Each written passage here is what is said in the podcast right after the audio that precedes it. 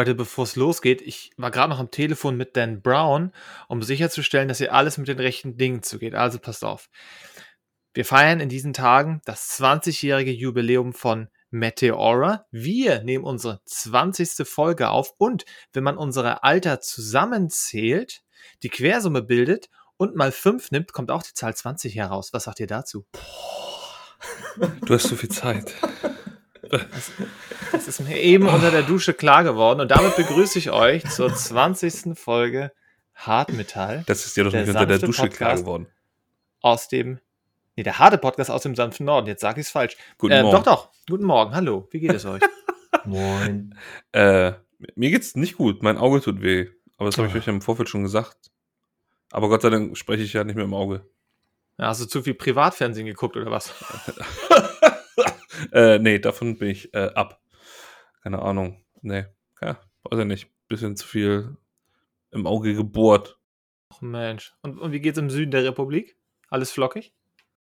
Äh, ja, bis auf dass die, äh, der Nahverkehr immer mal wieder streikt und das natürlich großes Thema ist für Beruf und Schule. Ja, du kannst Ich ja auch radeln. Oder mit einem Segway zur Arbeit fahren. Ich, ich ja. Oder mit einem Ja. Festivalballon.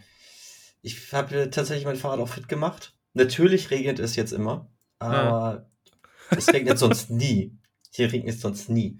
Ja. Aber ja, ich bin davon nicht so hart betroffen, aber alle anderen, ja. Ja, bei uns ist richtig Alarm. Also, wenn diese Folge rauskommt, wird es schon gewesen sein. Aber wir hatten jetzt am Wochenende Elbtunnelsperrung und morgen ist auch Fernverkehr, Fern, Fer- Fer- Fer- Fernverkehr. Komplett liegt ja da nieder. Hamburg ÖNVP streikt, glaube ich, nicht. Aber naja, wenn die ganzen Regionalexpresse und so nicht fahren, ich bin morgen richtig früh auf der Autobahn, das sage ich euch. Ähm, ja, mal ein bisschen Präsenz zeigen, aber im Büro jetzt, aber uiuiui, das wird eine harte Woche, glaube ich. Naja. Hm. Tja, Nun gut. Was zum Glück nicht streikt, ist unsere Playlist. Allerdings, und da waren bunte Sachen drauf, neben den ähm, Enslaved Songs, über die wir ja letztes Mal schon äh, lang und breit diskutiert haben, äh, war da noch ein bisschen was anderes drauf. Zwei Devil Driver Songs und äh, von äh, Voyager Promise. Habe ich jetzt tatsächlich auch gehört im Rahmen meiner ESC-Vorbereitung. Ähm, das ist ja in der offiziellen Playlist drin und ich finde das echt nicht schlecht so. Also Oder? so ein Irgendwie hat das was. also ich denke, die werden Mordstimmung machen. Ähm, ich habe nachher noch in den News auch eine andere australische Band noch. Aber das ist, das ist, finde ich, nicht verkehrt. Also, das kann man ganz gut hören. Ja, Ich, ich finde es halt soundtechnisch sehr, sehr gut. Weißt du, vor so von der Aufnahme her. Und diese tiefen Gitarren, die knacken Mhm. ordentlich rein. Das ja, die passen halt, ein, du erwartest die halt nicht, ne? Das ist das Schöne. Bin, Ja. bin mal gespannt. Und in der Mitte hast du ja irgendwie so eine Art Breakdown dann und dann dazu noch diese 80 Cent Dinger, Alter, das ballert schon ein bisschen. Mochtest du das auch, ja? Ja.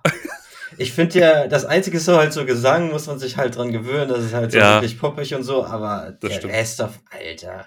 Und jetzt stellt euch mal Also vor, auf jeden Fall gewinnen- besser als äh, Lord of the Lost. Also, Oder ich Mag finde es auch ich besser. lieber. I'm sorry. Ja. Es tut mir Stell- leid. Stellt euch mal vor, die gewinnen und dann muss der ESC in Australien stattfinden. Das wäre so witzig.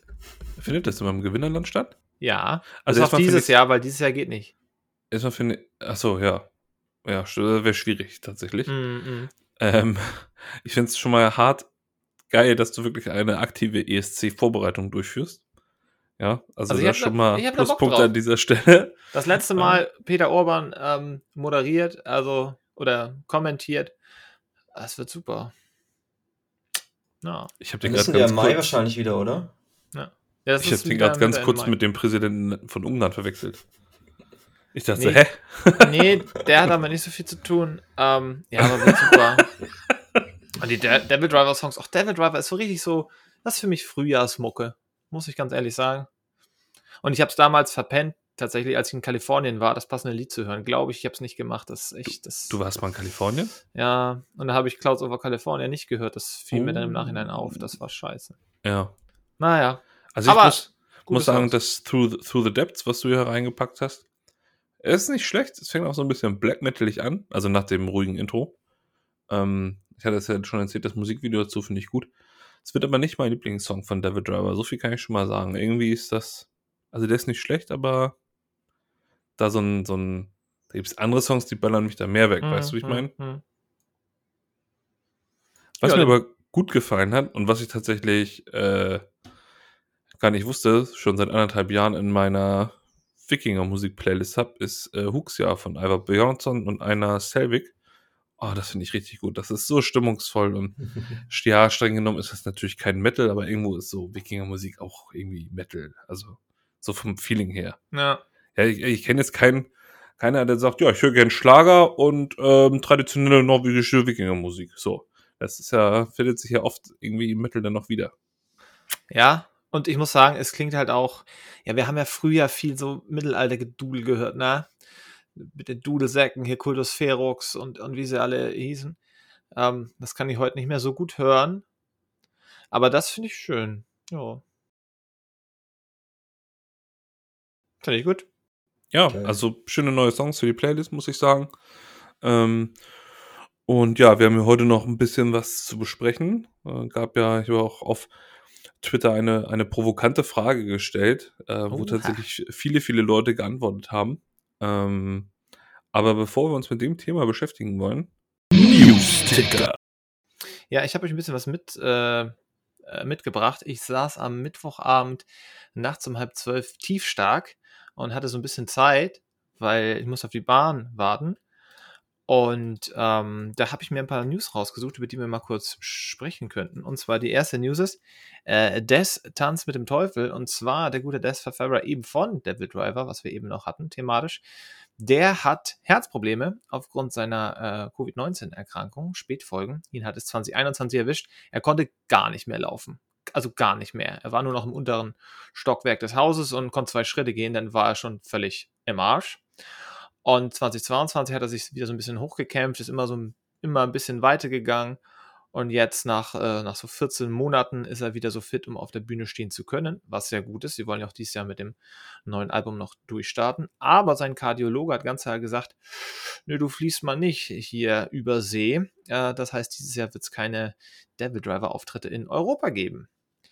Das ist natürlich ganz schön bitter, aber vor allen Dingen die Herzprobleme, die er davon getragen hat, sind ganz schön bitter, weil er hat 2022 wollte auch schon Sack zumachen, hat gesagt, so Leute, mit mir wird das hier nichts mehr zu Familie und Freunden und das ist natürlich boah, richtig bitter, weil so alt ist der Junge ja auch noch nicht, war ja eigentlich immer recht fit und so. Ja, schade und äh, gute Besserung und hoffentlich wird das was, dass wir 2024 Devil Driver äh, zu sehen bekommen hier. Ja, das war schon kritisch. Ich glaube, seine, seine Frau hatte noch alte Bandkollegen noch von ihm angerufen. Die sollten sich schon mal langsam verabschieden von ihm und so. Das war. Okay, wow, das habe ich gar nicht mitbekommen. So krass war das? Mh. Puh. Also ich muss sagen, ich war nach meiner ersten Covid-Erkrankung, war ich auch noch, ich habe zwei oder drei Wochen sehr kurzatmig. Also gerade so bei, bei längeren Gesprächen und äh, nach dem Treppe raufgehen, habe ich mal geklungen wie der eine von Merken mit dem Merken mittendrin, hier der Asthmatiker. genau. ähm, das ist Gott sei Dank weggegangen und, und nicht geblieben. Das ist schon krasse Scheiße, ey. Ja. Das ist schade. Hoffen wir, da wird, äh, das wird wieder. Dann äh, ganz schön beweglich. Die Statiker aus Wisconsin. Geht natürlich um äh, Static X, weil die Wow. sind richtig aktiv. Die sind richtig aktiv, so aktiv waren die ja früher nicht. Ich hab, war ja damals immer sauer, dass sie nie wirklich durch Europa getourt sind. Es gibt ein altes Tourtagebuch auf irgendeiner Seite. Da sind die irgendwie in Süddeutschland, nur für so ein paar Termine. Ähm, und Wer geht äh, denn dahin? ja, und haben sie, ja, weiß ich auch nicht, und haben sich über das deutsche Essen aufgeregt. Die waren richtig fertig, haben sich Magenprobleme geholt und das fanden die alle ganz komisch. Also er und seine gegessen? Frau damals, ich weiß nicht mehr, musste ich suchen. Aber da war ich ein bisschen sauer, weil ich war ja schon Static X-Fan damals, äh, wir alle kennen's. Cold, auch auf jedem Soundtrack und, und so weiter. Und ähm, äh, ja, die, die Alben, ich habe sie gerade alle nicht im Kopf, wie sie hießen, aber die waren doch schon regelmäßig in der, in der Playlist, beziehungsweise ich hatte die Alben. Shadow Zone. Ja, genau, das, da waren sie, das war, da waren sie auch bei MTV und so. Naja, und jetzt ist halt äh, Wayne leider länger tot, ähm, seine Frau auch und ach, alles ganz schrecklich und tragisch, was da abgegangen ist. Aber die Band gibt's ja seit 2019 wieder so richtig aktiv. Ich habe sie ja damals auch in, in Hamburg gesehen, das war richtig cool auch. Ja, jetzt bringen sie noch das zweite Album raus mit, äh, mit alten Wayne Static Lyrics tatsächlich, was ich so ein bisschen strange finde. Aber ähm, die haben Bock, die haben Spaß und sie wollen auch irgendwie äh, Waynes Vermächtnis da oben halten. Der Sänger ist ja wahrscheinlich der Sänger von, ähm, also es ist Edsel Dope von Dope, den sie in eine Maske gepackt haben.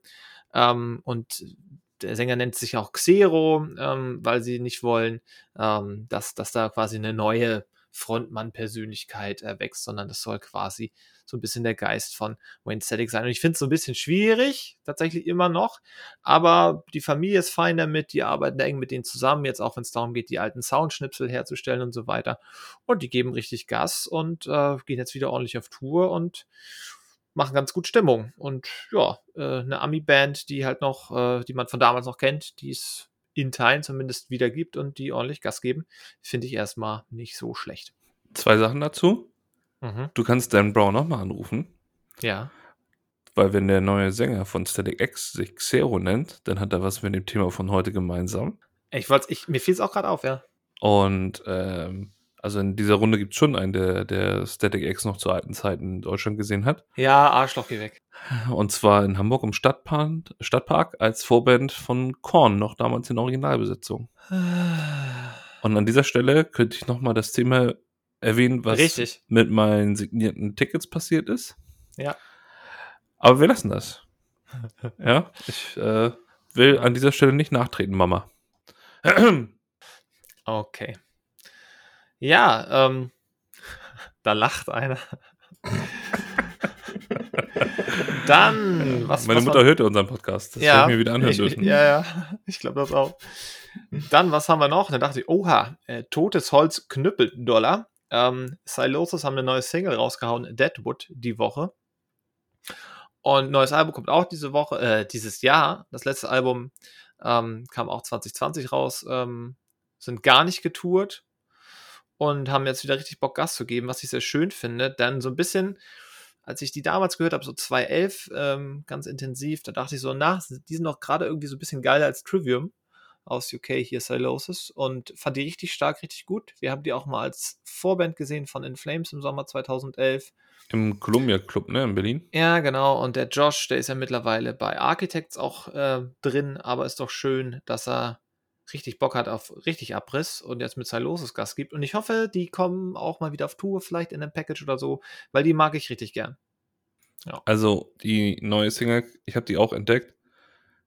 Die böllert richtig. Das ist richtig geil, das Ding. Ohne Scheiß, kann ich nur empfehlen. Nikolas, hast du die auch? Ja, hast du auch noch im Kopf, ne? Die Band, ja. Ähm, ich pack die immer so in einen Pool mit. Sind die nicht auch ein bisschen melodisch oder was? Ich weiß Ja, gar nicht. ja, ja. Doch, auch. Ne? Ich pack die immer in einen Topf mit äh, Swallow the Sun und, und ähm, Insomnium so ein bisschen. Ich weiß auch nicht warum. Na, Eigentlich nicht. Ähm, eigentlich nicht, okay. Ähm, äh, das Single habe ich ver verballert. Muss ich, hol ich, hol ich nach. Hol ich nach. Ja, macht auf jeden Fall, macht auf jeden Fall Laune. Also, ja, hab ich Lust drauf. Ja, äh, hat man denn überhaupt noch Lust auf Konzerte in diesen Tagen? Äh, Butter oder Hartmetall? Das ist vielleicht die Frage, die sich einige äh, Verbraucherinnen und Verbraucher in Deutschland stellen, weil Wow. ja die Konzerttickets immer teurer werden. Ja. Ich habe das jetzt ehrlich gesagt, klar, geht gerade geht gerade äh, ja, durch die Decke, beziehungsweise ähm, die, die Artikel dazu häufen sich jetzt auch wegen dieser äh, Geschichte der Eventisierung und, und den Metallica-Vorverkauf, äh, Eskapaden, ähm, wohingegen dann die kleinen Bands äh, fast keine Möglichkeit mehr haben zu touren. Ähm, ja, es wurde jetzt ja sogar die Anthrax-Tour wurde abgesagt, weil zu wenig verkauft und noch zwei, drei andere Bands mussten absagen und haben das dann aber auch ganz klar gesagt, dass das finanziell ein zu hohes Risiko ist. Vorverkauf zu schwach ähm, und der Vorverkauf ist dementsprechend wichtiger geworden als jemals zuvor. Gleichzeitig sprießen diese Festivals aus dem Boden. Wir haben dieses Jahr, wir haben alles dieses Jahr. Also da, da gibt es auch wieder, ähm, also neben den ganz großen Festivals macht jetzt jeder noch sein eigenes Festival auf. Heißt das nicht auch Sonisphere? Oder der, der, der, der legitime Nachfolger des Sonisphere? Ich habe es schon wieder vergessen. Auf jeden Fall, der ganze Sommer ist voll mit äh, Festivals Mhm. überall in Europa und in Deutschland auch ganz viel. Und da gucke ich schon so ein bisschen jetzt auch äh, Richtung Preise, was so die kleineren Clubkonzerte angeht. Aber mir ist da noch nichts aufgefallen, wo ich sage, oh, das ist jetzt aber brenzlig teurer. Ähm, ja, jetzt so, so 30 Euro für, für zwei Bands. Oder ich gehe im Mai wahrscheinlich zu Nay Oblivis Caris. Die, das Ticket im Headcrash kostet 26 Euro oder so.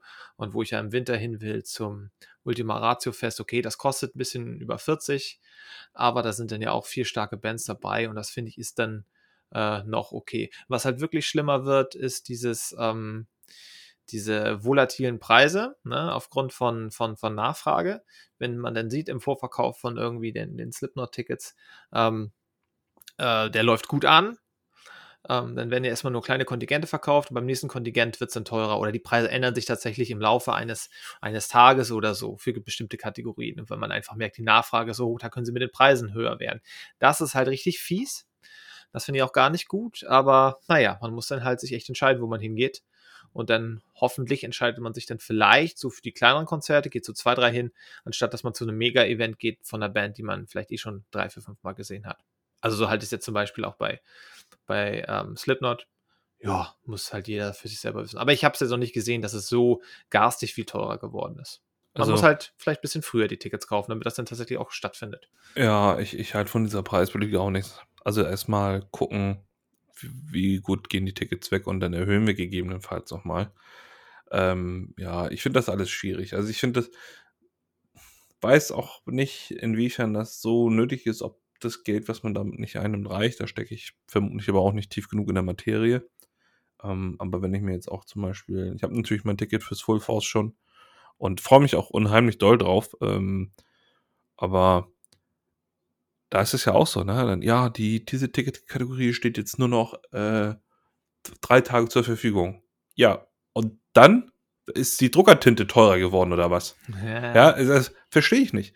Ja, und gerade gerade so ein Festival, was sich hier immer mit, ach, wir sind so fair und, mm, und nice people ähm, rühmt, ja, ist so. Ja. Ja. und dann so eine Scheiße abzieht. Also, nee, weiß ich nicht. Habe ich, hab ich kein Verständnis für. Dann, dann gebt wenigstens zu, dass ihr die dicke Kohle machen wollt, und dann ist gut. Dann nehme ich euch das auch nicht so übel. Ja, nee, ich will mich jetzt auch nicht in Rage reden. Ich gehe ja selber hin, ich gebe das Geld ja aus. ja. Ja, ich bin ja Teil des Problems damit. Ähm, aber da spielen ja nun mal die Bands, die ich gerne sehen will. Ja, hier im Garten ist halt kein Platz. So. Mm.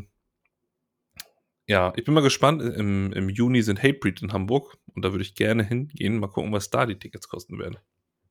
Das kann ich dir doch sogar schon sagen. Ja, ich habe jetzt noch nicht nachgeguckt. Also und zu Slipknot würde ich sowieso nicht mehr gehen. Ähm, allein schon aufgrund der, also neues Album und die News, die wir beim letzten Mal hatten. Ich finde diese Entwicklung gerade sehr unsympathisch und Ja. irgendwie Ja, das, das, hat mich auch, das hat mich auch schon wieder aufgeregt, ähm, weil die Vorband für Hamburg steht ja immer noch nicht fest. Gleichzeitig haben sie aber auch noch mal ein Open Air äh, Ende Juni angekündigt für München und da wurde dann gleich die Special Guests angekündigt, I Prevail und Disturbed. Ist dann schon ein gutes Package so, aber ja, irgendwie ist das auch gerade durch. Ich sehe gerade, Hatebreed kostet 40 Euro. Im Da bin ich aber sowas von am Start. Im Übel und Gefährlich im Juni. Geil. Und die werden das lieben, da weil es ein Bunker ist und so. Und da stehen die Ja. Amis drauf. Das wird super. ja, äh, letzte News für euch. Ähm, einfach, weil wir es nicht schaffen werden, das, das äh, vernünftig zu besprechen, weil es auch einigermaßen Special Interest ist. Ähm, wo ist mehr, Nikolas, wo ist mehr los als im Pennymarkt auf der Reeperbahn?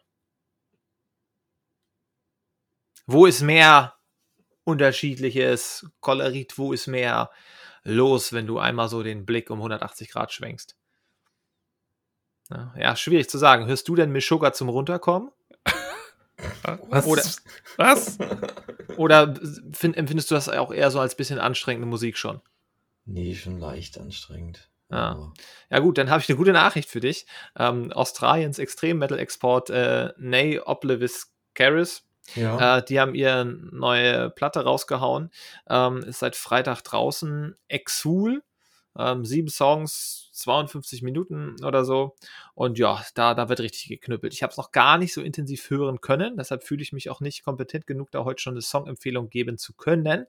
Aber nur ganz kurz ähm, zusammengefasst, äh, die Entstehungsgeschichte des Albums ist relativ spektakulär. Ähm, ja, die wollten eigentlich 2020 frisch im März äh, sich alle mal treffen in Australien und das Ding fertig aufnehmen. Klappte nun nicht, weil die waren zu dem Zeitpunkt um den Erdball verteilt. Ähm, und dann kam der Lockdown und dann ja, kamen die so gar nicht irgendwie zusammen. Und das hat alles ewig gedauert. Und das ist ja eine Band, die sich über Patreon selbst finanziert. Sehr erfolgreich eigentlich auch schon über zehn Jahre, glaube ich. Die machen da so QAs und schon mal Pre-Listening und extra EPs und so weiter und so fort. Also die sind da sehr aktiv. Finde ich auch echt cool, wie die das hinkriegen. Und es ist halt auch äh, ja, sehr authentisch. Und für so eine Special Interest Band, glaube ich, auch das, das richtige, der richtige Weg. Ähm, ja, die sind knapp äh, fast zerschellt an diesem ganzen langen Prozess jetzt, das Album fertig zu kriegen. Die haben auch irgendwie acht Studios jetzt gebraucht und weil die halt einfach nicht zusammenkommen konnten. Und dann haben sie hier was aufgenommen, da was aufgenommen neue Pläne geschmiedet, dann klappt es wieder nicht und dann konnten die Songs aber auch noch mal so ein bisschen nachreifen und jetzt ist wie gesagt das Album fertig.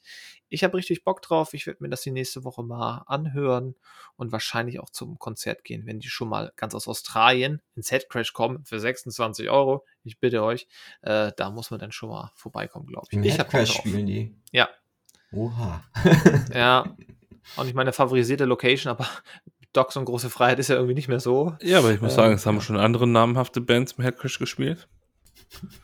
Ja. Unter anderem Bury Us All. Alles klar. Good Old Times. Ja, ja das, das war's soweit. Ähm, es gibt noch andere Sachen, aber die spare ich mir fürs nächste Mal auf. Ja, dann, äh, äh, dann legen wir doch mal los mit der Band der Woche. Ja, äh, völlig, völlige Überraschung wollen wir heute natürlich über Linkin Park sprechen. Ähm, erlaubt mir vorweg ein paar Worte dazu zu finden. Also erstmal muss man natürlich sagen, dass das dritte Studioalbum der Band Meteora oder das, das zweite vollwertige Album, wenn man Reanimation jetzt mal nur als halbes Album zählt, ähm, dieses Jahr Jubiläum hat und 20 Jahre alt wird. Äh, ja, 20 Jahre alt wird. Jedenfalls glaube ich hier in Europa.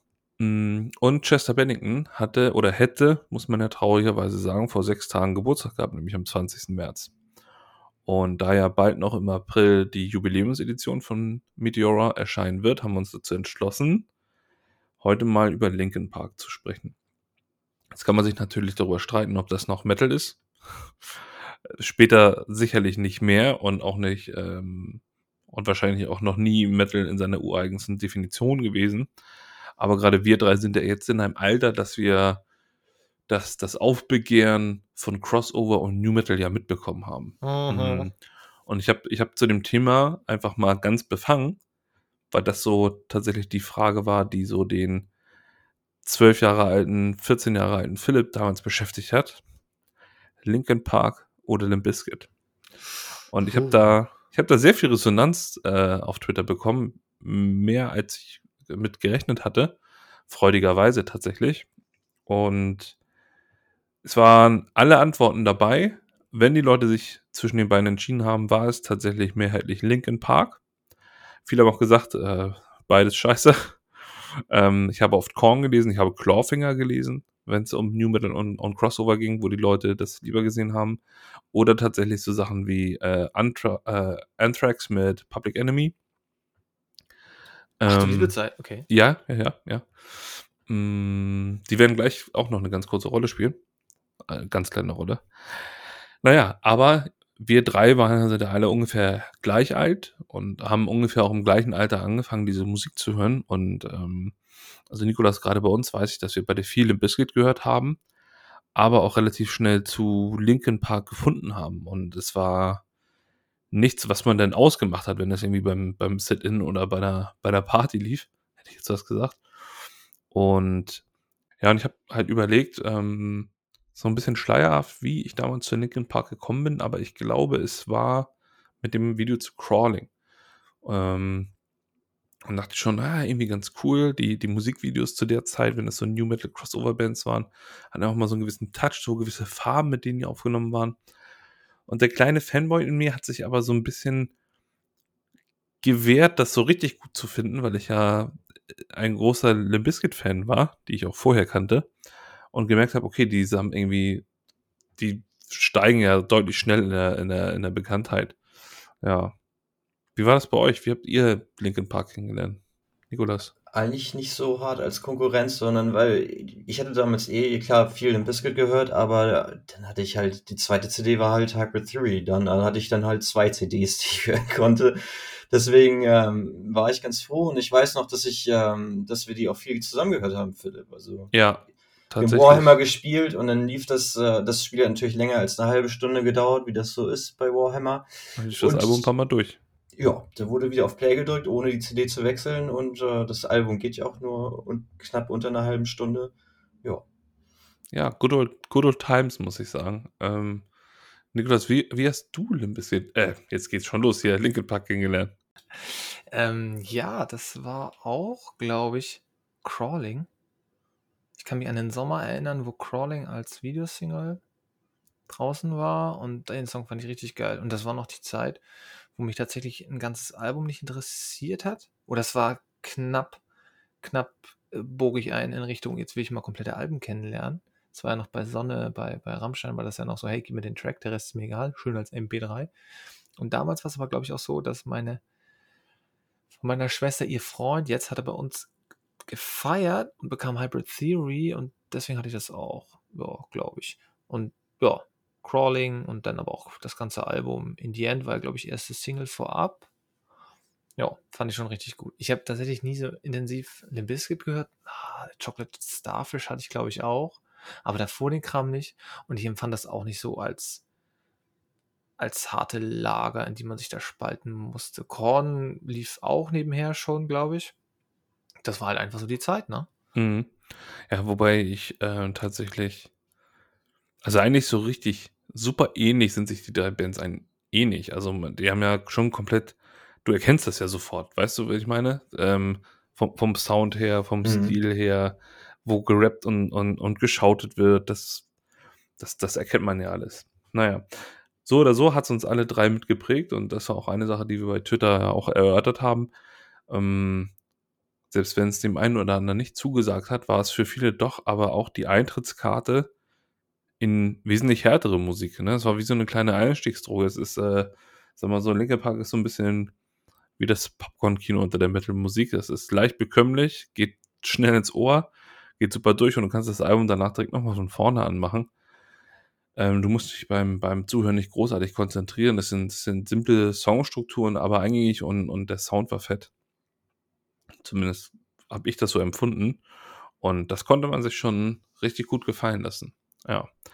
Aber gut, wir gehen zurück in das Jahr 1996. Und ich glaube, 1996, mh, also ich persönlich war da acht Jahre alt. Das heißt, ich muss so in der dritten Klasse gewesen sein. Zweite, dritte Klasse. Da hat sich die Band gegründet, noch unter dem Namen, und jetzt kommt die Dan Brown-Referenz, Xero. Und zwar wurde die gegründet von ähm, Mike Shinoda, den ja heutzutage alle kennen als die zweite Stimme von Linkin Park. Rob Burden, das ist der Mann hinter den Drums. Und äh, Brad Kopfhörerkopf Delson, das ist der Gitarrist von Linkin Park, den man immer nur mit Kopfhörern auf der Bühne sieht. Ähm, die drei sind äh, auf die Agora High School in Kalifornien gegangen und haben tatsächlich ein Live-Konzert Live-Konzert, Konzerte sind eigentlich immer live, ein Konzert von Anthrax zusammen mit Public Enemy gesehen. Und haben sich gedacht, ey, irgendwie ist das doch ganz geil so, so ein bisschen harte Musik mit so ein bisschen Hip-Hop und Rap zu vermischen. Und dann haben sie, wie gesagt, die Brand Xero gegründet, haben angefangen zusammen ein bisschen auszuprobieren, rumzumusizieren und haben sich dann gedacht, ja, wir würden das Ganze tatsächlich doch gerne ernster in Angriff nehmen. Und Mike Shinoda hat dann den Joe Hahn dazu geholt, der, der DJ, das war zu dem Zeitpunkt ein Kommilitone von Shinoda, der Kunst studiert hat oder zumindest am College ähm, in Kunst eingeschrieben war. Und ich glaube, er ist ja auch zumindest immer an den Albumcovern und an diesen ganzen Symbolen und so mal so ein bisschen mitbeteiligt gewesen, aber sehr grafisch veranlagt. Dann kam noch der Dave äh, Farrell am Bass dazu und der erste Sänger von Linkin Park, genau, kenne ich auch nicht, Mark Wakefield. Da haben die ein Demo aufgenommen und hatten so ein bisschen Probleme, ja, einen Plattenvertrag zu finden. Also die wollten schon gerne das große Ding machen, die wollten das gerne professionell machen, aber ke keiner wollte sie so richtig. Und ähm, dann ist der Mark Wakefield auch relativ schnell gegangen und hat die Band verlassen. So, und jetzt ähm, ab und zu ist das nun mal so, braucht man einen, einen Gönner oder jemanden, der einen hilft. Und zwar hatte der Brad Delson Kontakte zu einem Herrn Jeff Blue. Dieser war zu dem Zeitpunkt damals, also die kannten sich irgendwie von irgendeiner Intendantentätigkeit am College, das habe ich noch nicht so genau rausgefunden. Aber dieser Jeff Blue, der war Vizepräsident der Abteilung Artists and Requisition für Somber Music. Ähm, ganz kurz zur Erklärung: Artists and Requisition ist sozusagen die Scouting-Abteilung eines Musiklabels, wenn man das so sagen möchte. Ähm, und der hat sich die Band angeguckt und hat auch viel konstruktive Kritik geübt und hat die, fand die grundsätzlich gut. Er hat die 1998 mal bei einem Live-Auftritt gesehen und hat gesagt, ja, das ist gute Musik, aber ihr braucht einen anderen Sänger. Ähm, hat der damals zu dem Zeitpunkt schon gesagt. Und ja, beim, beim Ausbleiben des Erfolges, beim Ausbleiben des Plattenvertrages sind dann der ähm, Wakefield, also der Sänger und der Bassist Pharrell gegangen. 1999, nach relativ langer Suche, wurde dann auf die Empfehlung von diesem Jeff Blue hin ein Chester Bennington aus Arizona ähm, gecastet, wenn man so will, oder zum Vorsingen eingeladen. Und dieser stach deutlich unter allen Sängern, die sich für die Band beworben hatten, wirklich hinaus. Einmal durch seine stimmliche Range und auch ähm, die, die, die Art, dieses, dieser, diese, diese Mischung aus, aus Schauten und clean Gesang, ne? dieser Übergang, dieses Kratzige ähm, und das dabei noch gut klingen zu lassen. Und ähm, ja, der hat vorher bei einer Post-Grunge-Band gesungen mit dem Namen Grey Days, die, ähm, Side-Fact hier an dieser, an dieser Stelle mittlerweile auf Spotify auch ähm, ihre Alben hochgeladen haben. Und da gibt es äh, einen Song, B12 heißt der, und den finde ich tatsächlich richtig, richtig cool. Und da hört man schon ähm, Chesters typische Linkin Park-Stimme so. Naja, jedenfalls ist er dann auch eingestellt worden und ähm, das hatte dann zur Folge, dass das der Band neuen Aufschwung gab, weil die Chemie zwischen Shinoda und Bennington sehr, sehr gut war. Ähm, der eine mit dem, mit dem Rap-Gesang, der andere halt eben mit dem Shouts und dem Klargesang. Und die Band hat sich dann auch darauf geeinigt, den sich so ein bisschen neu zu erfinden und den Bandnamen nochmal zu ändern. Und der Bandname natürlich auch angelehnt an die Synergie zwischen diesen beiden Gesangsarten und der Bandname sollte dann zunächst sein Hybrid Theory. Wie wir nun wissen, ja, der Name auch des ersten Albums war. Hm, mit den beiden Sängern haben sie ein neues Material geschrieben und 1999 im Internet eine self-titled EP verbreitet. Ich glaube, die gibt es heute auch noch zu relativ markanten Preisen äh, unter, unter Sammlern. Hm, hatten aber immer noch keinen Plattendeal. Und ich, ich glaube, also so wie ich das rausgelesen habe, haben sich viele Labels zu dem Zeitpunkt einfach nicht getraut, diese Mischung aus Rock und Rap so unter Vertrag zu nehmen. Ja, und dann haben sie sich wieder so ein bisschen an diesen Jeff Blue gewandt. Jeff Blue war mittlerweile der Vizepräsident von Warner Brothers Records. Also da muss hm. man schon sagen. Okay. Das hilft natürlich. Das hilft natürlich, ne? Ähm, und wenn ich so zurück, wenn, wenn wir aus heutiger Sicht betrachten, wie, wie erfolgreich die Band war, dass es denn einen Sänger gab, der gesagt hat, das wird hier nichts, ich gehe, dass es äh, mehrere Plattenlabels gab, die gesagt haben, ne, euch nehmen wir nicht, das ist uns irgendwie nichts. Da werden sich viele, denke ich, ganz schön in den Allerwertesten beißen heutzutage. Aber so kann es manchmal gehen. Man muss auch mal eine Sache glauben, dabei bleiben, den Spirit verbreiten. Ah. Genau. Ja. Ähm, weiter im Text, also 1999 kann ich auf jeden Fall sagen, kannte ich Linkin Park noch nicht. Da bin ich immer noch auf die Grundschule gegangen. Oder war kurz vorm Wechsel ins Gymnasium. Weiß ich nicht genau. Und da kannten wir uns tatsächlich alle auch noch nicht. Knapp. Mhm. Genau, sie haben sich an den Jeff Blue gewandt und der hat dafür gesorgt, dass sie bei äh, Warner Brothers, wenn ich das richtig gelesen habe, als Developing Artist einen Deal bekommen. Nun bin ich da nicht tief in der Materie. Ich weiß nicht, ob das kein, kein vollwertiger Deal ist oder erstmal nur einer, der wenig Dinge zusichert, aber Developing Artist heißt für mich erstmal sowas quasi wie ich bin, ich bin in der Anfängerschiene. Ähm, naja, jedenfalls wurde ihnen dann von Warner Brothers zur Umbenennung geraten, denn es gibt ein britisches Elektro-Duo schon seit langer, langer Zeit, die Hybrid heißen. Und damit es dazu kein rechtlichen Konsequenzen kommt, hat man ihn dazu geraten, sich umzubenennen. Und dann kommt jetzt die Namensfindung, die eigentlich jeder Fan kennen dürfte. Und zwar gab es in Santa Monica den sogenannten Lincoln Park, der heute übrigens Christine Emerson Park heißt. Wir haben auch einen Bildungsauftrag. Und die Band wollte sich ursprünglich genauso nennen, Lincoln Park. Aber Warum haben sie es nicht getan? Warum haben sie sich Linkin Park genannt? Also nicht mit OL, sondern mit IN, wisst ihr es? Hm? Hm? Wegen dem Präsidenten. Nein? Nikolas, du darfst auch Ich weiß es auch nicht. Nee, nee. Weil sie sich die Internetdomain Linkin Park sichern wollten. Weil den Linkin Park Ah. gab es schon. Ähm, ja, und dann haben sie Geil. Linkin Park genommen. Und so war ja eine der berühmtesten Crossover New Metal Bands aller Zeiten geboren. Was sie zu dem Zeitpunkt natürlich noch nicht wussten. Naja, und so kam es dazu, dass sie die, die ersten Aufnahmen anfingen und Warner Brothers waren zunächst sehr, sehr skeptisch. Die haben sich das angehört und haben gesagt, ah, Hip-Hop und Rock zusammen, mm, das wollen wir eigentlich nicht so gerne. Und haben so ein bisschen versucht, den Chester Bennington dazu zu drängen, dass der Mike Shinoda so ein bisschen in seiner Rolle als Sänger zurücktritt oder sogar tatsächlich die Band verlässt. Was? Das war doch so eine Band. Ja, ja, aber wenn, wenn, wenn Geld im Spiel ist, ja, die gierigen Plattenbosse, das ist, die haben, die haben, wollten den Erfolg und haben, haben da noch nicht dran geglaubt. Aber, und das muss man natürlich dann an dieser Stelle auch erwähnen, Bennington hat einfach gesagt, nö, das machen wir nicht. Und hat an den Visionen für das Album festgehalten, hat gesagt, wir möchten das so machen, ähm, wie wir uns das vorstellen. Und da muss man schon sagen, das hat schon Eier in Anführungszeichen, weil Warner, Warner Brothers Records ist jetzt, glaube ich, auch kein kleines Label.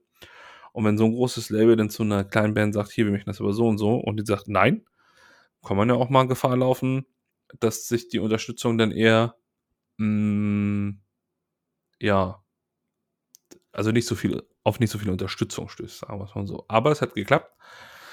Ähm, und im gleichen Jahr, im Jahr 2000, kam dann tatsächlich der Dave Farrell, der Bassist, zurück in die Band. Der hatte zwischenzeitlich in, in einer christlichen Ska- und Punkband gespielt. Ja. Das ist auch so wieder so ein Fakt, den ich nie wieder vergessen werde, weil ich ihn vorhin gelesen habe. Mm. Und haben dann tatsächlich in Amerika am 24.10.2000 und in Europa im Februar 2001 ihr Album Hybrid Theory, auch benannt nach ihrem zwischenzeitigen Bandnamen, veröffentlicht. Und das ist ähm, echt gut eingeschlagen, muss man sagen. Ähm, vorweg, Hybrid Theory hält einen Rekord, wenn ihr so wollt. Wisst ihr, welcher das ist? Boah, keine Ahnung. Ja, okay. Ratet frei heraus. Nee. Es ist das bestverkaufte Debütalbum des 21. Jahrhunderts. Oh, okay. Oh, okay. Ja, Ja, Wahnsinn. das ist schon, das ist schon tatsächlich krass. Ich weiß Ähm, nur noch, dass in the End, glaube ich, acht Wochen oder zehn Wochen auf Platz 1 war in Deutschland in den Charts. Als Single ist, ja. Ja, also wie lange habe ich jetzt nicht nachgeguckt, aber auf jeden Fall, auf jeden Fall lang. Und man muss sozusagen durch ähm, die Nutzung des Internets hatten sie sich schon tatsächlich eine ganz gute Fanbase erarbeitet, auch in anderen Ah. Teilen der Welt, als sie vorher noch keinen Pla Plattenvertrag hatten, wo sie ihre EP im Internet verbreitet haben. Und die erste Single-Auskopplung war One Step Closer und das war gleich ein Hit und unter anderem auch Titelsong. Ich mache ja gerne immer so ein bisschen Quiz mit euch. Zu welchem deutschen Film? Oh Gott. Deutscher Film? Mhm. Ja, kein Ohrhasen war zu früh. Ähm, Ja. Soll ich, ich gebe euch einen Tipp. Moritz Bleibtreu hat mitgespielt. Lola Ah. Nein. Das war vor, der kam früher tatsächlich, glaube ich. Hatte ich auch gerade erst dran gedacht. Das Experiment war es auch nicht, glaube Doch. ich. Ja? Genau. Das Experiment. Ähm, und es gab ja so eine Zeit, da kamen so Filme raus und gerade wenn die so ein bisschen ins, in, ins Horrorgenre abdrifteten, hat man ja gerne so, 2000. hat man gerne so New Metal Songs genommen, ne? Wenn ich auch denke, so der erste Saw, da war ja auch, keine Ahnung, das war alles voll mit New Metal Songs, glaube ich, auf dem Soundtrack. Ja, Dracula 2000, dann Queen of the Damned, ne? Ja, genau. Muss ich wirklich sagen, ähm, mit dem, also dermaßen peinlicher Film mit Gérard Butler. Ähm, aber da war tatsächlich, glaube ich, Disturbed drauf auf dem Soundtrack und One Step Closer. Qu- Queen of the Damned war ein peinlicher Film. Nee, Dracula 2000 mit Ach Gérard so. Butler. Gérard Butler, okay. Ja. Aber Mm. der ist auch nicht so gut gealtert. Naja, aber ja, die waren da viel vertreten. Kommen wir zur zweiten Single-Auskopplung aus dem Album. Und da habe ich die dann, glaube ich, auch kennengelernt, oder wir. Und zwar war das Crawling. Ja.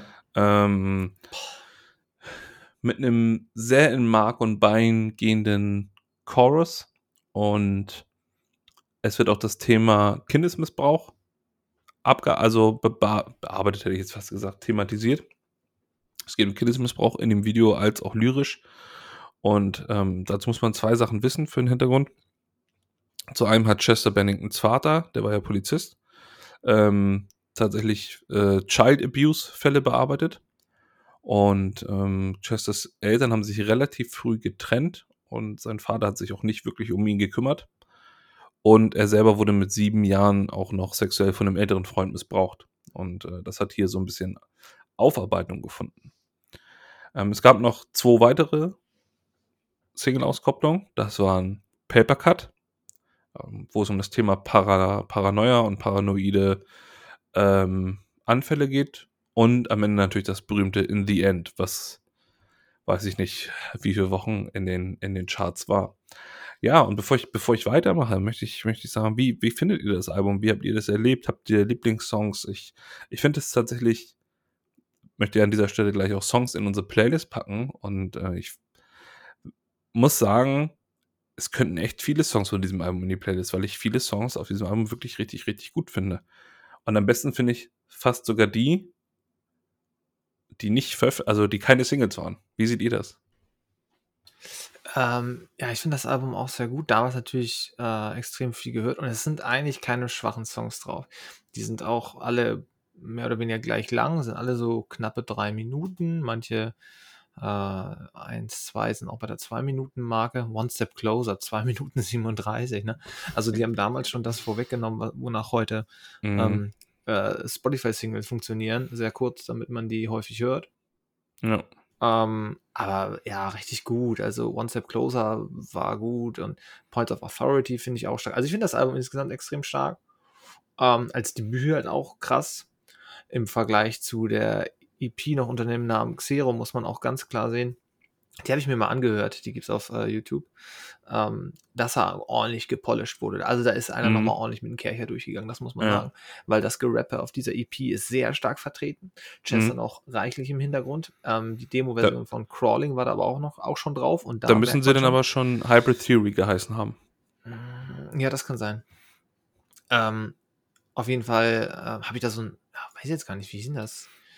Nee, hier steht Xero mit okay. dem Full-Album mit so einem alten Artwork auch, was ganz schlimm aussieht. Naja, auf jeden Fall, bevor die da einmal durchgepolished wurden, ähm, was du ja, wo du geschildert hast jetzt, das war schon, schon relativ äh, starkes Coaching, sag ich mal so, ähm, äh, merkt man doch auf Hybrid Theory, das ist, das ist, ja, das ist alles aus einem Guss, das, das klingt sehr modern damals und halt deutlich leichter konsumierbarer als so ein ja, als so ein Korn vielleicht, als so ein Limbiskit und das ist deswegen vielleicht auch so eingeschlagen. Es war nicht so mhm. von den Texten jetzt im Nachhinein auch, wenn man das alles äh, erfährt, ist es ja ist auch auf dem Album schon jeder Text eigentlich extrem Depri so. Mhm. Da ist ja nichts, da ist ja, ist ja keine gute Laune, da ist auch nicht Sex, Drugs und Rock'n'Roll wie jetzt bei, ja. bei Limbiskit, sondern das mhm. ist ja halt schon echt düsteres Zeug, aber die Musik ist halt so extrem catchy und halt nicht ganz so aggressiv halt auch durch das Gerappe mega am Trend damals und deswegen ist das wahrscheinlich ja. auch so hochgegangen. Aber ich finde es schon sehr stark. Gerade Crawling kann man immer wieder hören.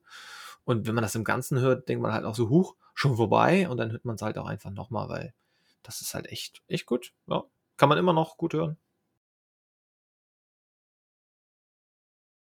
Nikolas, wie findest du das Album? Schon geil. Also, wie gesagt, es, es geht leicht ins Ohr, man kann es äh, mhm. richtig nice durchhören. Man hat jetzt äh, keine schlechten Songs da drin. Es hat ähm, wenig Ecken und Kanten, die, die einen sozusagen irgendwie rausreißen. Man kann es auch irgendwie mit Leuten hören, die vielleicht nicht so viel Metal hören oder so. Sehr massenkompatibel auch, aber trotzdem, ähm, weiß nicht, Chesters Gesang ist richtig, hat richtig Druck dahinter, ne? Also das ist ja, ist schon, ja, schon der, der kotzt, da, kotzt da schon was raus, so, ne? Ja, auch, ich finde gerade bei dem Album auch so ungezügelt oder so, oder der hat so Parts, wo er richtig ausrastet und ja. ähm, die Halsschlagader anschwillt. Das, äh, das gefällt mir. Ja. ja. Das, das, das sehe ich tatsächlich ähnlich. Ähm, ich muss sagen, tatsächlich ist Crawling einer meiner least favorite Songs auf dem Album. Ich finde ihn okay. Aber da gibt es andere. Der ist so ein bisschen, bisschen ruhiger, ne? Als, äh Ja, als was die heißt, anderen? ja, was heißt ruhiger? Ich, ich, ich weiß gar nicht warum, aber ich kann zum Beispiel einem Points of Authority, dann A Place for My Head und By Myself, das sind so, mm, die haben bei mir nochmal richtig so Smack, ja, gemacht. Ähm, und ich würde tatsächlich, bin mal gespannt, welche Songs ihr gleich äh, davon in die Liste packen würdet. Ich werde tatsächlich A Place for My Head nehmen. Sehr gute Wahl, ja. Ich würde One Step Closer nehmen. Okay, stark. Ja, ich nehme Crawling rein. Einfach auch ähm, das Elektronikgedüdel finde ich da ganz stark. Und auch den Ja. Anfang. Und damals auch das Musikvideo. Boah, also, das ist da einer meiner Favoriten auf jeden Fall. Und ich muss nochmal dazu sagen, die unterschiedlichen Veröffentlichungsdaten ähm, finde ich auch noch aus heutiger Sicht extrem schräg. Ich meine, Oktober ähm, 2000 äh, USA und dann erst wie viele Monate später in Deutschland? Ähm, drei. So richtig schön Q1-Veröffentlichung, mega, mega aus heutiger Sicht natürlich absoluter Käse. Aber so war das damals. Man musste wahrscheinlich Ja. erst so die Europa-Deals klar machen für die Ja, heißen wieder Deals oder man- wollte erstmal schauen, wie kommt das in den USA so an und wollen wir das auch über die USA hinaus promoten, so, ne? Das ist, Mhm. weiß nicht, was für, was für Analysen, Analysen da so im Vorfeld laufen, keine Ahnung. Alter, ich, ich, ich sehe gerade, in the end, ne? Das Mhm. ist anderthalb Milliarden Mal gehört worden. Mhm. Das ist echt oft. Auch eine kleine, kleine Anekdote. Ich war ja, ich hatte eine Zeit lang, da war ich mit Freunden da, zur Kopfhörerparty immer gegangen. Oha. Also da war ich ein paar Mal mit. Und ähm, äh, manchmal ist es auch nicht schlecht, ne? Wenn du du hast halt drei verschiedene Kanäle so mit wo hast halt drei DJs und kannst dir aussuchen, was du hörst und kannst dann halt äh, optisch sehen, was die anderen hören. Und ähm, deshalb normalerweise teilt sich das auch immer ganz gut auf und dann lief irgendwann in the End hat der DJ reingeschmissen. Ne? Ich habe auch so ein bisschen die Kopfhörer dann abgesungen, alle haben mitgesungen, alle waren da dran. Also es war, es, ja, es ist schon ein, ein Song, der Popkultur oder der in der gesamten äh, äh, Kultur irgendwie drin ist und, und nicht kein Nischending ist oder so, ne? Das jeder, jeder kann damit Ja, das stimmt. So. Das stimmt. Glaube ich auch. Ja, kennt, kennt glaube ich, auch jeder. Kennt jeder, glaube ich. Das ist schon. Hast du denn eigentlich alte Rezensionen gelesen? Ich habe alte Rezensionen Das gelesen. ist Das wäre teilweise jetzt, richtig gut. wär jetzt ähm, noch, also wahrscheinlich nicht, nicht so ausgiebig wie du, aber ähm, das Witzige ist also, dass das Album ist natürlich erstmal, also finanziell und, und chartmäßig eingeschlagen wie eine Bombe. Von Musikkritikern her ist es aber relativ unterschiedlich bewertet worden. Also es gibt welche, die sagen, Ja, segende Gitarren, fette Produktion, 5 von 5 Sternen. Auf laut.de habe ich das gesehen. Ähm, richtig geil. Und dann waren auch Leute, das waren wahrscheinlich die, die schon andere New Metal Bands kannten und gesagt haben, braucht kein Mensch. Da ist nichts Neues bei. Das ist Ja. total langweilig. Keine Ecken und Kanten. Ja, das flutscht einfach so durch. Drei von zehn Sternen oder so, ne? Also ich habe, das hat man wirklich beides gelesen. Ähm, es wurde kritisiert, dass der Songaufbau immer gleich ist. Und das ist so ein bisschen das, was ich meinte, äh, das, das Popcorn-Kino der, der New Metal Musik.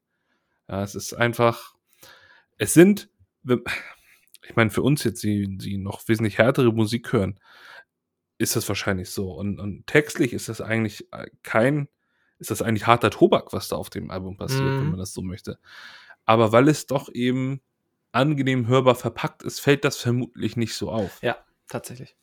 Ja. Das ist mir auch, wie gesagt, also mir ist das ewig nicht aufgefallen. Und heutzutage kann ich keinen Linkin Park Song mehr hören, ohne zu denken, oh Mann. Und eine Rezension war auch, war auch bezeichnend. Der war eher so auf der, auf der Gegenseite. Das war, glaube ich, eine, eine Seite, die dann einmal so ein Pro- und einmal so ein Kontra-Review gemacht hat. So zwei komplett Mhm. ähm, konträre Meinungen. Und er schrieb dann da so, ich zitiere mal frei, ja, was wollen denn diese frisch frisierten äh, Jungs da aus Südkalifornien von irgendwie Problemen aus der Welt erzählen? Was singt der denn da? Also was sind denn das für Texte? Ja. Was soll denn das? So, na? Das ist ja gar Schlecht nicht. gealtert. Ja, auf jeden Fall. Ja, also wirklich, also ne, im Vergleich halt auch, also gerade zu, zu dem Biscuit oder so, die halt auch mal so ein bisschen quatschige Texte haben. Oder klar, bei, bei, bei Korn, bei Jonathan Davis jetzt, um die auch noch mit reinzubringen, da wusste man auch sehr früh, dass der da einiges zu verarbeiten hat. Und deswegen war das so klar und Mensch. Aber bei Linkin Park war das irgendwie, also äh, stand das irgendwie lange Zeit nicht im, nicht im Vordergrund. Äh, ja, und mit dem gleichen Songaufbau, das, ja, das ist natürlich, wenn man da ein bisschen länger reinhört, ja, im Prinzip ist jeder Song gleich aufgebaut. Ja, kann man schon so sagen. Ja, und also gerade Korn mit ihren tiefer gestimmten sieben Seiten, das war ja im Vergleich, Vergleich wesentlich, wesentlich härter. Und äh, Limp Bizkit war ja in Teilen experimentell ist ein hartes Wort, aber wenn man sich alleine mal die Gitarrenarbeit der beiden Bands anguckt, da war Limp Bizkit doch schon anspruchsvoller. Ja, absolut. Ähm, und ähm, vom Schlagzeug auch her und, und von der Songstruktur, mh, hm, das war schon nochmal was anderes. Da war Nick im Park schon deutlich geradliniger und ich glaube, deswegen hat das auch bei vielen einfach mehr Gehör gefunden. Ja. Aber ja, wie gesagt, die Kritiken waren zwar ähm, ganz unterschiedlich, aber ich wiederhole es nochmal, bestverkauftes Debütalbum des 21. Jahrhunderts. Ähm, Im Rahmen dieses Albums sind sie dann tatsächlich auch live aufgetreten als Vorband der Deftones. Ja, Mann. Und konnten damit natürlich auch ähm, ein größeres Publikum erreichen. Ich habe mir das, das, Gefühl, also viele von, von den Bands, so, ne, Limp Bizkit und auch ähm, Korn und andere Crossover-Bands oder Bands aus den Zeiten, viele haben Deftones als Vorbild, aber ja. die Deftones waren ja nie so massenkompatibel und erfolgreich wie jetzt zum Beispiel, also wie die anderen drei Bands, über die wir gerade gesprochen haben. Oder seht ihr das anders? Ja, tatsächlich, tatsächlich. Also, ne? ähm, die waren ja damals auch in der gleichen. Äh, Bisschen die Wegbereiter. Ja, die waren aber auch in der gleichen äh, Soundtrack-Suppe, wie jetzt, sage ich mal, äh, Korn, Biscuit, Linkin Park. Die waren ja auch mit, mit äh, House of Flies, waren die überall drin. Und White Pony und hier und da. Und ich habe mal ein altes Album von denen gehört, Around the Fur oder so. Mhm. Das ist ja fast radiotauglich, was die da spielen. Beziehungsweise, ja, vieles ist radiotauglich. Sie haben, er hat halt nur der Gino. Nachdem ist eine Hose benannt. Ach, stimmt, fällt mir jetzt erst auf. Naja, auf jeden Fall. Das, das ist ja schon, da muss man ja schon ein bisschen sich reinhören, weil der halt so sehr einzigartig singt und die Gitarren und, und die Strophen und so, die wollen einem das nicht so leicht machen bei den Deftones. Ähm, ja, ich, ich habe da leider auch viel zu wenig gehört, weil mir das immer ein bisschen zu viel Arbeit war. Aber es ist, glaube ich, ein Fehler, weil ich glaube, gerade White Pony ist ein Knaller. Und man, wenn man mhm. sich jetzt vorstellt, die haben White Pony, ich glaube, 2000, auch 2001 rausgebracht und dann Linkin Park als Vorband, schon ein konträres Package, aber halt auch mega geil. Na? Also ja, hab, und ja. entschuldige, ja. Ich habe sehr viel Deftones gehört. Echt? Weil, ja, äh, guck. Ja, ich kann euch vielleicht auch mal irgendwas nochmal zusammenstellen oder so. Ja, ein bitte. bisschen was äh, empfehlen oder nochmal ein bisschen was drüber reden, weil es ist so ein bisschen wie Mastodon. Manchmal hast du Alben, die total so poppig sind und, und, und so andere Sachen sind auch richtig vertrackt und richtig abgefahren. Also ja, es ist sehr unterschiedlich. Ich hatte ich glaub, immer das Gefühl, dass sie sich so auch so ein bisschen distanzieren von dem anderen New Metal Kram. Ich glaube, dass mhm. sie über, gerade über Limp Bizkit so ein bisschen hergezogen haben, dass die, dass die gar, gar nicht so connecten. Aber ja, ja ich, mich wundert, dass die halt so früh schon so groß sind. Ich weiß gar nicht genau, wann die angefangen haben, muss ja auch, aber auch erst Mitte 90er gewesen sein. Interessant. Nee, ja, vielleicht können wir mal was machen zu Deftones oder vielleicht kann ich mal was auch. Es, es würde mich tatsächlich mal interessieren, denn ähm, damals waren, war mir das zu vertrackt. Ich konnte das nicht hören. Aber jetzt, äh, ich entdecke immer mal wieder Songs äh, von den Deftones. Gibt einen, ich glaube, Diamonds heißt der. Hm. der oh ja, ganz groß. Den finde ich richtig, richtig gut. gut. Das ja. ist, der ist jetzt nicht allzu vertrackt, aber wie er da im Chorus singt, mhm. oh, ich mhm. glaube, ja, gut, ihr kennt den, dann brauche ich den auch nicht als Empfehlung der Woche äh, einzupacken. Doch, gerne. Also ich höre den, wie gesagt, ich höre den zu selten. Ja, vielleicht packe, so ein, vielleicht packe ich den rein. Ich, ich hatte ja. eigentlich tatsächlich gar nicht vor, ähm, eine Empfehlung der Woche diese Woche reinzupacken, weil ich dachte, wir, du, wir sind spontan. Linkin Park Albums, äh, Linkin Park Albums, Linkin Park Songs da drauf. Ja, da sind wir spontan. Ja, ähm, du hast da was geholt? Di Diamond Eyes, oder welches meinst du? Ja, Diamond Eyes, nicht Diamonds. Das war Rihanna. Ähm, genau, vom gleichnamigen Album. Das ordne ich so als neuer ein, aber das ist natürlich auch schon mächtig alt hier. Ja. ja. Ein ganz frischer Tune hier. Ja, also ja, ja. Das jedenfalls, das jedenfalls fand ich gut. Ähm, und wie gesagt, ich habe irgendwie das Gefühl, die Deftones tauchen so bei allen New Metal Bands, die irgendwie nachher kommerziell erfolgreicher waren, trotzdem auf im, im Werdegang. Aber nun gut, das sollte es zum ersten Album sein. Und dann haben äh, sich die, die Herren ähm, aus Kalifornien dazu entschieden, mit ihrem zweiten Album tatsächlich schon ein Remix-Album herauszubringen. wo man ja hier auch, sag ich mal, gleich die, die Hip-Hop-Einflüsse merkt. Und äh, das war im Jahre 2002 und nannte sich Reanimation.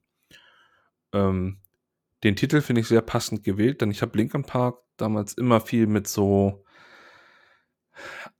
animierten Sachen, mit, mit, mit visuell Grafikdesign, so mit der Richtung verbunden. Das war, das war alles immer nochmal auf so eine besondere Art und Weise aufbereitet. Ähm, das, das, das Albumcover von, von Hybrid Theory, das wirkte ja auch ähm, wie so eine Wallart von Banksy. Mit, dem, mit diesem Soldaten, der die Flagge hält und mit hm. diesen Libellenflügeln.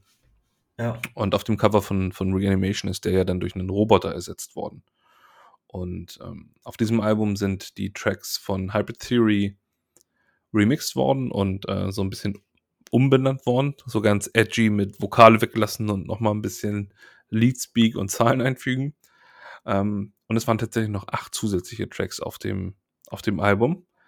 Das Album hat insgesamt, ich möchte auch gar nicht so sehr darauf eingehen, weil ich finde, Remix-Alben sind streng genommen keine vollwertigen Alben. Also ist ja jedenfalls nichts Neues, wenn du so willst. Ähm, das Album hat sehr gemischte Kritiken erhalten. Es wurde von dem einen oder anderen als Schritt in die logische und richtige Richtung bezeichnet. Ganz andere haben es überflüssig genannt, weil sie sagten, was soll denn das jetzt? Das äh, klingt ja wie vorher, nur mit weniger Dampf. Und ich muss aber sagen, dass ich den Remix von Points of Authority damals vor allem aufgrund des Musikvideos richtig hart gefeiert habe. Ja, ich auch. Witzig. Erinnert ihr euch an das Musikvideo? Nikolas guckt noch etwas fragend. Ah, das, äh, war das nicht auch mit den Robotern da? Ja, das ist dieses komplett computeranimierte. Sieht aus wie ein, sieht aus wie ein Intro von, von Command Conquer ja. mixed mit StarCraft aus 1900, weiß ich, oder aus den 2000ern. Gundam-Style auch. Ja, ja, Mit, mit Robotern und so ein bisschen Biogenetics und dann siehst doch, du die. Doch, doch, ich erinnere mich dunkel. Die, ja, doch, die Köpfe ja. der Bandmitglieder an so Maschinen angeschlossen. Auf jeden Fall das mutig. Hat ah. mich derbe abgeholt. Und ich finde es immer noch, ich habe mir das vorhin nochmal angeguckt, ich finde es immer noch cool. Ähm, aber ansonsten muss ich sagen, hat bei mir persönlich Reanimation nicht sehr viel Aufmerksamkeit gefunden. Weil ich oft fand, dass diesen remixen Sachen einfach der Dampf fehlte. Und ich war, war nie der, der Rap- oder Hip-Hop-Mensch. Und hm. da hat mich das da nicht so, ja. nicht so gecatcht. Wie war das bei euch? Ja, ist eine steile These, aber vielleicht ist das wirklich auch so ein Shinoda-Ding gewesen, nach dem Motto, er will jetzt hier nochmal ein bisschen mehr Rap-Geschichten reinbringen. Das sind ja auch, wer da alles dabei ist, irgendwelche Künstler, die ich alle nicht kenne. DJ Babu, wer kennt ihn nicht? Naja, ähm, ja, den Babu. Ich, ich habe das damals im Laden gesehen und dachte, boah, äh, neues Linkin Park Album, jetzt äh, Remix. Aber tatsächlich halt einzelne Songs waren gut und ich hatte das auch als MP3 dann und von da, ja, ich dachte schon so, ich habe es aber nie als reguläres richtiges Album äh, angesehen. Immer so, ah, okay, jetzt irgendwie ähm, zum, zum, zum, als Zwischenhappen und natürlich zum, zum äh, Kohle machen äh, gedacht, wahrscheinlich auch. Heutzutage wäre das wahrscheinlich, ja, heutzutage wäre das eh alles anders, aber ja. Also ich sehe es nicht als reguläres Album, ein paar Sachen sind cool, aber durchhören kann ich das auch nicht. Und ich finde die Titel ganz anstrengend zu lesen, das macht mich so ein bisschen wahnsinnig. Also ich muss sagen, ich habe es nicht gehört. Also ich kannte Leute, die fanden das, haben das auch ein bisschen abgefeiert, aber ähm, ich habe den Sinn dahinter auch nicht verstanden. den, generell von einem Remix. Ich meine, ich habe mit Hyper ein gutes Album oder eins, was, wo der Sound schön ist. Und wieso soll ich weniger Gitarre reinmachen und das so ein bisschen elektronischer machen und mehr Rap habe ich nicht verstanden. nee, ich auch nicht. Es war, später mit, mit, mit New Old Songs von The Biscuit auch ähnlich. Ich habe das gehört und da waren mal ganz coole Sachen drauf, aber dann dachte ich irgendwie, ja, aber mir fehlt halt alles das, was mir eigentlich gefallen hat. Ja, ja, ja, genau. Ja, ja. Ja keine Ahnung, irgendeine, also bei dieser, bei dieser Crossover-Musik, so, wenn du, und wenn du dann mehr in die eine oder andere Richtung schwappst, läufst du, glaube ich, immer Gefahr, die eine oder andere Seite deiner, deiner Hörerschaft so ein bisschen zu verstoßen. Naja, ist auch nicht ganz so eingeschlagen wie, wie Hybrid Theory, auch von den Kritiken, wie gesagt, nicht. Und dann haben sie aber ähm, kurz nach der Veröffentlichung auch tatsächlich das neue Album angekündigt, dass sie an einem arbeiten. Und im März 2003 wurde dann Meteora veröffentlicht. Hier zur nächsten Quizfrage. Wisst ihr denn, wie die auf den Albumnamen gekommen sind? Ähm, weil sie für ihr Haus nur eine Kometenversicherung hatten und keine Meteorversicherung. Ähm, fast. Weil ähm, ihr erstes Album so richtig eingeschlagen ist. Das wäre Oh. stark gewesen. Und das wäre einmal ein richtig geiles Statement gewesen. Nein, weil es, what the fuck, in Griechenland eine Gebirgsre Gebirgsregion, die Meteora heißt, gibt.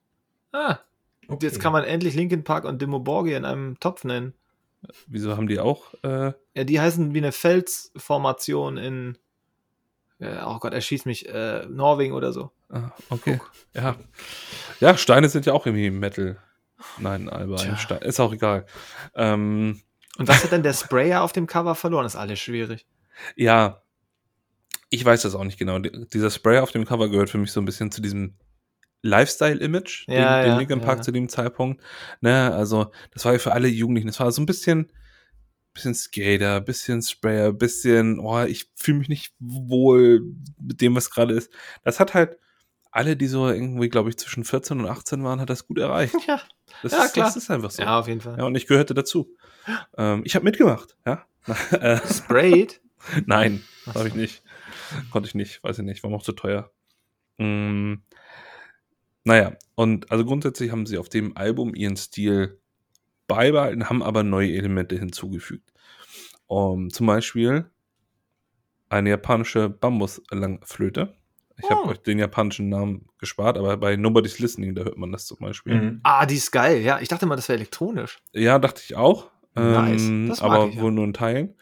Und man hat aber auch mehr elektronische Elemente tatsächlich hinzugefügt. Und zwar hört man das ja deutlich bei Session oder auch bei, Mhm. bei, ähm, bei Numb oder auch bei, jetzt fehlt mir gerade der Name, sag mal schnell. Breaking the Habit, danke. Ah, Ja, der ist okay. ja auch eher elektronisch, der Song. Ja. Ah, sorry.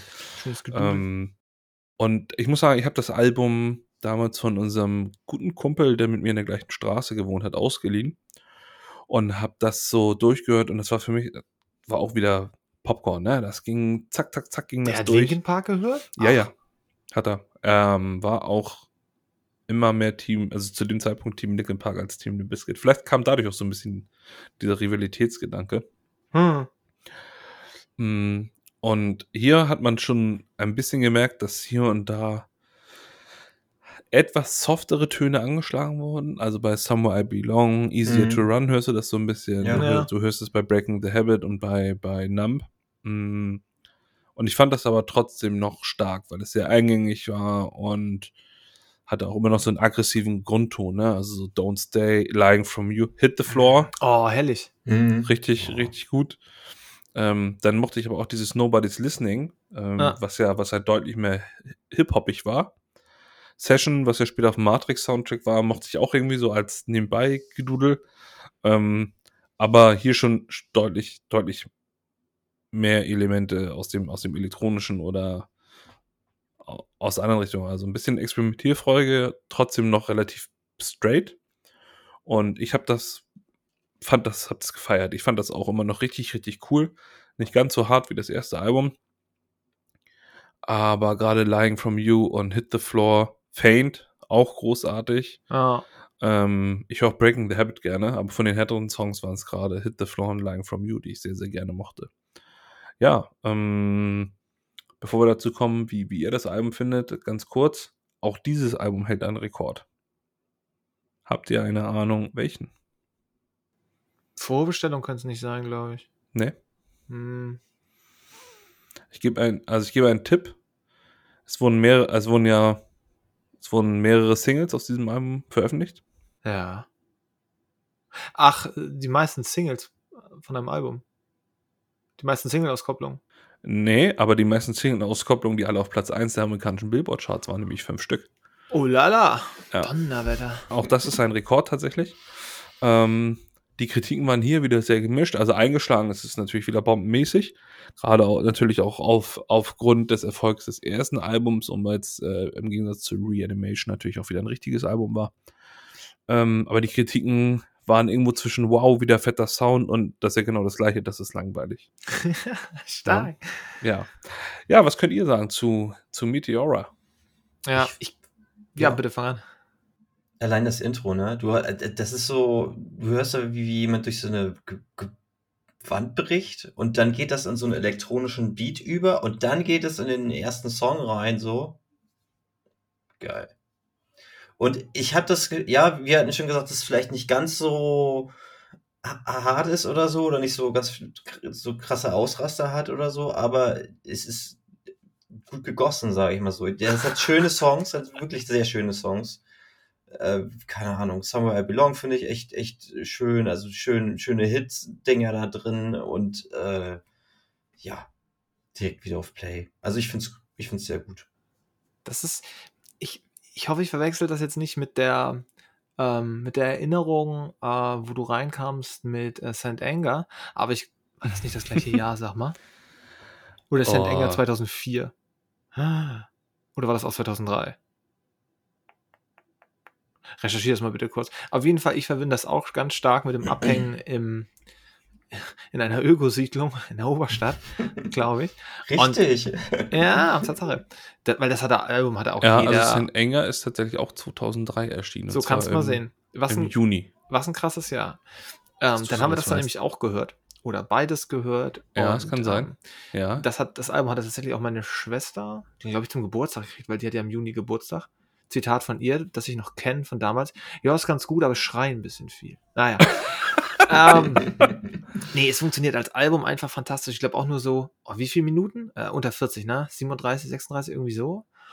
Und es funktioniert als Album halt auch so fantastisch. Gerade das Künstlerische mit dem Intro, wo du sagtest, Nikolas, ja Mann, er kloppt da Steine. Das komme ich jetzt erst drauf.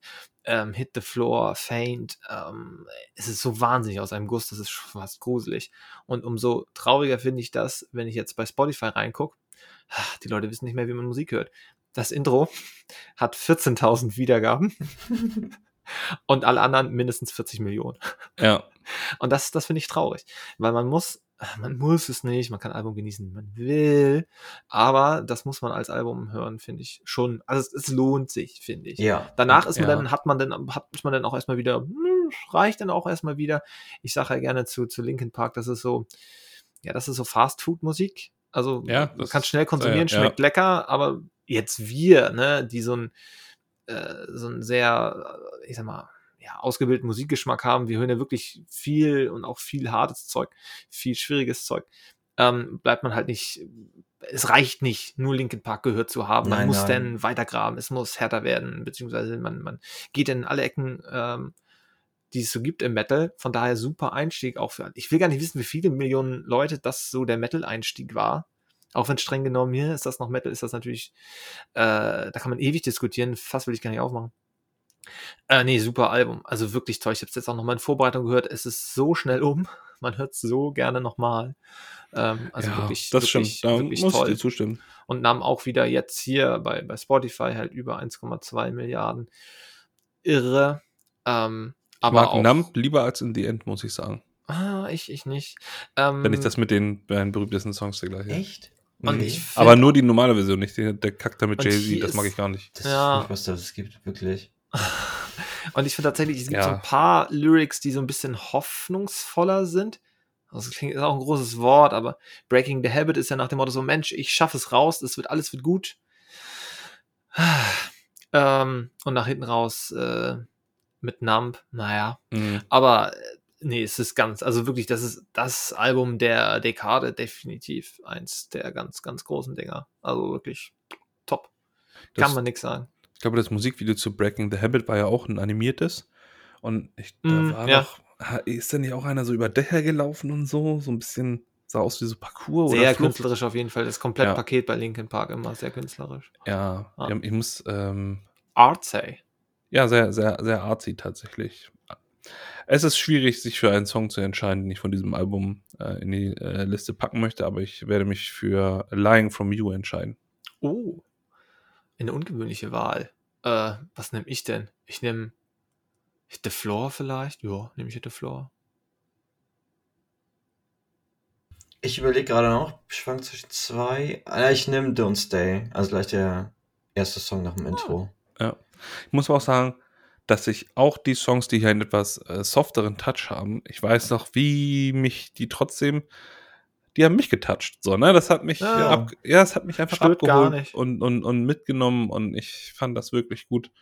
Ähm, Und ja, war ein, war ein tolles Album für mich. Oder das war so meine, meine Linkin Park-Erfahrung auch mit diesen beiden Alben, die ich sehr, sehr gerne gehört habe. Ich habe nicht aufgehört, ein bisschen zu hören, aber ich konnte da ein bisschen besser Ja. akzeptieren, auch beides zu hören. Ähm, ja, und was danach kam, das war für mich dann mein persönlicher Abschied von Linkin Park. Mm, Und äh, das, sonst würde die Folge hier wahrscheinlich auch sehr, sehr lang werden. Nur ganz kurz dazu noch. Minutes to Midnight hieß das nächste Album.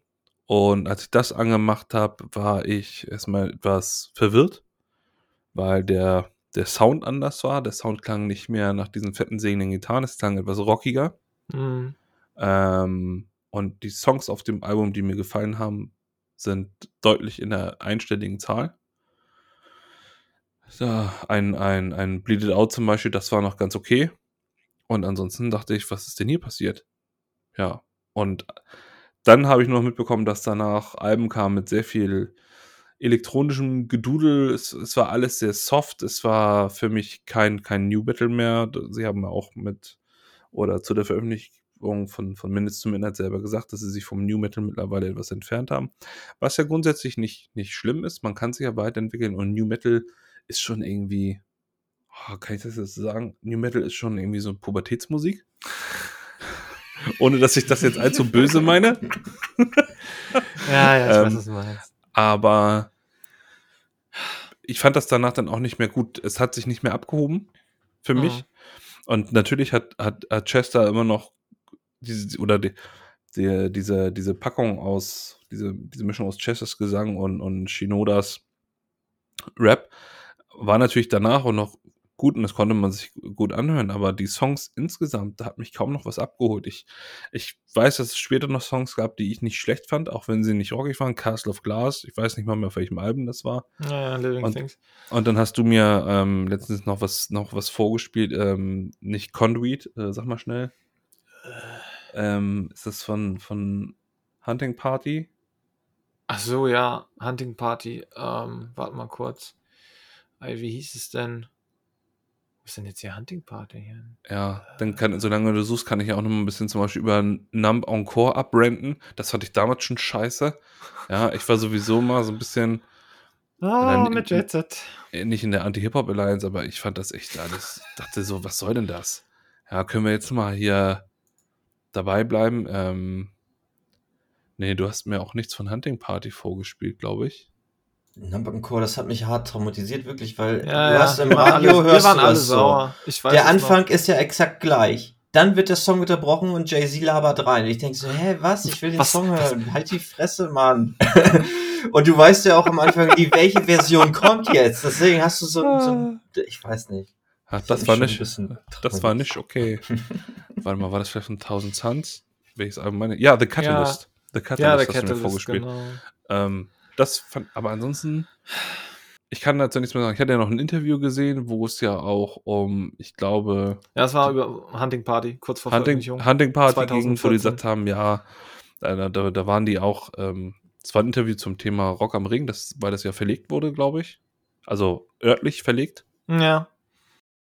Haben sie ein bisschen darüber gesprochen und dann hat der deutsche Interview auch gesagt, ja Mensch, ich fand euch am Anfang richtig geil, das, was danach kam, fand ich nicht gut. Wie wird euer neues Album? Und dann haben sie gesagt, ja, und das wird richtig die Fresse polieren, in die Eier treten, das wird eine richtig krasse Rockscheibe, so. Ja, konnte ich nicht so ganz ernst nehmen. Also für mich ähm, gehörte, das ist jetzt mein abschließendes Fazit, äh, Linkin Park deutlich zu meiner, zu meiner Musikentwicklung in, in meinen pubertierenden Jahren und danach nicht mehr. Ja. Goodbye. Tja, äh, was soll man sagen? Also äh, Meteora äh, 2003, was hatten wir denn da alles noch? Ne? Ich habe gerade gesagt, wir hatten ähm, äh, Metallica, äh, Korn war da auch, Korn äh, wir Untouchables war schon draußen und da war noch viel New Metal und da war ja richtig ordentlich was, ordentlich was los. Ähm, und dann 2007 haben ja alle so ein bisschen geschwächelt. Das Album von Korn war ja auch äh, merkwürdig ähm, 2006, das hieß, ging ja auch schon äh, andere Wege und so weiter und so fort. Also New Metal war da irgendwie durch und ich glaube, Chester hat mal gesagt, so ja, also er möchte nicht mehr so aggressiv, weil er hat das jetzt in den Alben verarbeitet und, und gut.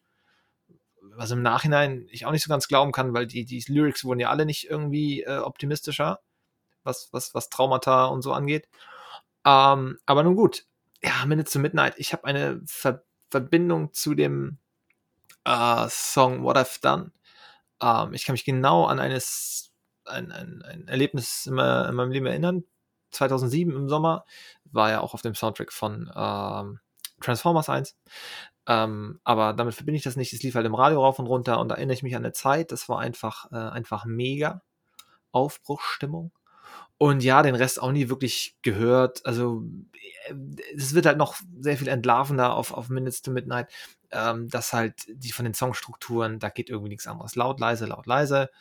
Da ist ein Song mit sechs Minuten drauf, sehe ich gerade, oh, nie wirklich intensiv gehört. Und äh, ja, war halt rockig, aber halt nicht so richtige Rockmusik, wo halt wirklich was, was passiert so. Also da kann ich gleich Foo Fighters hören und das mache ich schon nicht. So, so gesprochen. Aber es gab sehr viele Live-Alben, die irgendwie nicht so viel hergeben. Ja. Live klingt auch nicht so fantastisch alles, muss ich sagen. Denn sehr elektronisch mit A Thousand Suns fand ich schon merkwürdig. Man kann das im Einzelnen hören, so, wenn man Bock auf Chesters Stimme hat, aber ansonsten meh, ganz viel Interludes, ganz komisch. Ähm, ja, weiß ich nicht. Und dann halt sehr viel verloren. Ähm, wie gesagt, Hunting Party ist ja auch mit Darren Malakian noch dabei. Das ist ein cooler Song, aber naja. Von Living Things finde ich Powerless fantastisch. Den mag ich sehr gerne in seiner Stimmung. Und über das letzte brauchen wir gar nicht mehr reden. Ähm, das, das ist, war dann ja auch irgendwie nicht mehr so. Das, also da hat man, da, hat, da haben wir schon so viel Metal-Kram gehört und es wurde auch im Castle of Glass wurde ja auch im Radio totgenudelt. Das ging mir dann auch irgendwann auf die Nerven. Es hat im Einzelnen, wenn man sich jetzt in die Alben reinfräsen möchte, da sind ein paar Sachen dabei, die unter äh, Rock-Aspekten oder man hört mal auf die Lyrics oder so, wenn man da so ein bisschen Bock hat. Verregneter Herbsttag, keine Ahnung, da kann man das schon mal hören finde ich. Aber ja, die ersten beiden Alben, die sind einfach, die stehen für Millionen von Leuten für die Metallisierung des Lebens. So auch bei mir, glaube ich. Und äh, ja, das war es im Großen und Ganzen auch mit äh, Linkin Park. Ich, ich bereue es, dass ich die nie live gesehen habe, obwohl die halt so viele komische Alben danach veröffentlicht haben, mit denen wir nicht mehr so viel anfangen konnten. Aber die hätte ich, auch wenn sie vielleicht nicht die letzte, beste Live-Band gewesen sind, ich hätte die schon noch mal gern live gesehen, muss ich glaube ich sagen. Und ich kann mich noch erinnern an dem Tag, an dem das verkündet wurde, dass, dass Chester sich das Leben genommen hat. Und da war ich auch echt traurig. Weil ja, so viel älter mhm. war er ja auch nicht. Und Nein. das ist schon ziemlich bitter gewesen, muss ich wirklich sagen. Und heute halt, wie gesagt, Linkin Park zu hören, ist schon manchmal ein bisschen schwer. Ja. Muss ich sagen. Ja, das stimmt. Schwierig, schwieriges Thema natürlich zum, zum Ende hin und ähm, tut, tut einem auch leid, wie das gelaufen ist, dass er da anscheinend nicht rausgefunden äh, hat. Ähm, ich habe eben nochmal gelesen, er war auch ein, ein, enger Freund von Chris Cornell, ja, ja. der sein Schicksal ja ähnlich gewählt hat. Auch zeitnah, ich weiß nicht, ob davor oder danach. Ich glaube, an dem Fall ah, das ist irgendwie verknüpft. Ich glaube, er hat an, an dem Geburtstag von ja, irgendwie so. Ja, es war auf jeden Fall zeitnah das gleiche Jahr und ich glaube am Geburtstag von Chris Cornell oder so. Irgendwie so. Auf jeden Fall ist es stark damit verbunden auch. Ja. Tja.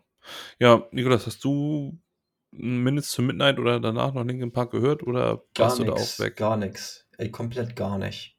Mhm. Also, ich weiß auch, ich glaube, ich war das schon, habe schon gehört, dass nicht so mehr das ist, was es war und so. Also wenn dann mal reingedippt und dann aus dem gleich aus dem Kopf raus, gleich wieder verdrängt oder so. Ja. Also ja. Genau, Bennington's death occurred on what would have been Chris Cornell's 53rd birthday. Ah. Mm, tja. Ja, nun gut. Möchtet ihr noch, damit wir jetzt äh, das Thema nicht ganz so schwer beschließen, möchtet ihr noch was äh, zu, zu Linkin Park jetzt insgesamt sagen? Eigentlich haben wir ja ein Fazit gezogen. Ja, soweit. Äh, ich glaube, ich habe ich hab alles gesagt. Äh, ja. Metallisierung des mhm. Prozess eingeleitet äh, bei ganz vielen Leuten. Ich würde noch aufpacken, ähm, uh, What I've Done uh, von Minutes to Midnight und uh, Powerless von Living Things weil es nochmal zwei gute Songs sind auf jeden Fall. Mhm. Ja, das ist mein Take hier. Ja, ich, okay. Ja? ja? Ich hätte nur noch, noch, was Aktuelles. Also was ist aktuell? Ich hätte noch eine, eine aktuelle Songempfehlung ergänzend dazu. Ja, unbedingt. Hau raus. Und zwar äh, weil es gerade so schön ins Thema passt, ähm, nehme ich, ähm, ich weiß nicht, ob ihr den kennt, der Song heißt Razors Out, ist auch, er ist von Mike Shinoda und von Chino Moreno. Ach, hör auf. Ah, okay. Und äh, ja, ich glaube, da sind noch nicht mal Gitarren drin. Aber ähm, der war Soundtrack vom, von dem The Raid Actionfilm. Von den Ah, ich bin interessiert. Und, und äh, das war so, ne? Geschnetzel ist vorbei, Abspann, ein bisschen runterkommen und dann äh, kommt dieser Song. Äh, genau, auch von Mike Shinoda produziert und Shino macht den Gesang und, und macht das, macht das sehr geil und so. Den packe ich drauf, den könnt ihr, können wir bis zum nächsten Mal gehört haben. Ja. Ja, sehr cool. Ach so, ja, als Ergänzung, ja, The Raid Actionfilm. Ähm, ich meine, nur für den amerikanischen und europäischen Markt hat Mike Shinoda den kompletten äh, Soundtrack gemacht. Oh, okay. Sehr, äh, ja, trägt, trägt gut bei, erzeugt eine gute, spannende Stimmung, komplett elektronisch und ähm, ich weiß, die haben, das hat irgendwie, weiß nicht, die haben es so. Es gibt eine Filme in dem, eine Szene im Film, da läuft so eine Alarmsirene und er, weiß nicht, du hörst nur die Sirene und dann wird das auch so eingewoben in, in, in, in wieder in, in, in, in, äh, in den Track irgendwie. Mhm. Der, ich weiß nicht, die haben es da irgendwie drauf. Er oder er hat's da drauf. Ich finde, das hat, es hat immer ein bisschen was, was er macht. Ja, Ja. Die, die hatten ja auch, viele von denen hatten ja auch musikalisch noch Nebenprojekte, ne? Also er Ja. selber ja noch mit Fort Minor, eher so ein hip-hop-lastiges Projekt. Stimmt, ja. Ähm, ja, aber das würde jetzt, glaube ich, das Thema hier ein bisschen zu weit ausbreiten. Ja, jetzt haben wir, jetzt haben wir über Linkin Park gesprochen, haben wir auch ein Stück unserer Jugend hier nochmal eingearbeitet. Ja. Ähm, sehr, sehr schön. Ähm, ich weiß auf jeden Fall schon, nicht vielleicht in der nächsten Folge, aber in der übernächsten oder auch in der nächsten Folge. Ich habe eine Band der Woche, über die ich gerne mit euch sprechen möchte, die ich euch gerne vorstellen möchte. Nur schon mal als Teaser fürs nächste Mal. Super. Wow. Ähm, ja, und äh, weil wir jetzt gerade so beim Thema New Metal sind, möchte ich Diamond Eyes von Deftones noch in die Liste packen. Top. Wie vorhin Super angekündigt, Abschluss. das ist wirklich ein toller Song. Und ähm, ich sehe gerade, die Sonne ist rausgekommen. Das ist sehr schön. Weil ich glaube, ich gleich noch mit dem Hund rausgehe. Was macht ihr noch heute Sch- Schönes an diesem Sonntag? Chill. Chillen, Chillen. ja. Gleich, gleich kommt noch Besuch. Äh, dann ist das Besuchswochenende auch heute Abend dann vorbei. Morgen geht's wieder zur Arbeit, yay. Aber. Ja, äh, wir sind heute noch, heute noch zum Essen. Wir sind heute noch zum Essen eingeladen. Ich habe widerwillig zugesagt, weil die Diablo 4 Beta ja nur noch heute läuft. Ah, äh, nein, wir, wir gehen lecker essen. Das ist gut. Da Ah, freue ich mich drauf. Ja, und dann vielleicht im, im sonnigen April nochmal ein bisschen Meteora auf die Ohren. Kann man empfehlen. Äh, ja, würde ich sagen, bis zur nächsten Folge. Bis Bleibt dann. hart. Bleibt hart. Bis bald. Tschüss. Ciao. ciao.